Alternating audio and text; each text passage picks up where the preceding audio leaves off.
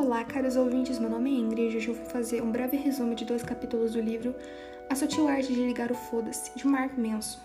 No primeiro capítulo, subtópico, Nem Tente, o autor dá o exemplo de Charles Bukowski, que é um poeta, mulherengo, alcoólatra, preguiçoso, que se acha um fracassado, aceita que é um fracassado e não faz nada para mudar isso.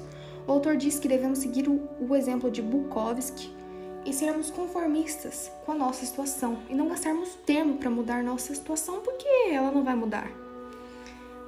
Sutil arte de ligar o foda-se é um outro subtópico que fala que devemos escolher bem com o que a gente vai se importar e tacar o foda-se para todo o resto. Capítulo 2: A felicidade é um problema. Nesse subtópico, o autor dá o exemplo de Buda, que é um príncipe muito, muito rico, muito protegido pelo seu pai, desde criança, nunca passou por nenhuma dificuldade. E que se sente entediado e foge do palácio e vai viver como um mendigo nas ruas. E passa fome, fica doente, passa frio, sede. E ele vive os dois extremos da vida, a felicidade extrema e a pobreza extrema. E ele diz que a felicidade não está nenhum nem no outro mas sim no equilíbrio entre os dois. As desventuras do Panda da Desilusão.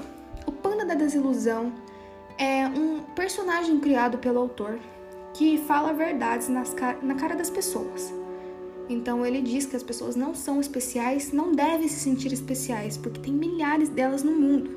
Então por que você seria especial? Subtópico 3. Felicidade é resolver problemas. Nesse subtópico, o autor diz que você sempre terá problema, seja eles qual for. Sempre. Então, ele dá um exemplo. Se você tem uma família, você tem que lidar com ela, e isso é um problema. Se você não tem uma família, você queria ter uma família, então este é outro problema. Minhas considerações finais são: eu não recomendo esse livro porque acredito que todos temos um propósito e devemos sim correr atrás de nossos sonhos para mudarmos nossa situação. Pois se eu fosse conformista como autor, eu nem estaria aqui fazendo esse podcast. Não estaria no Senai.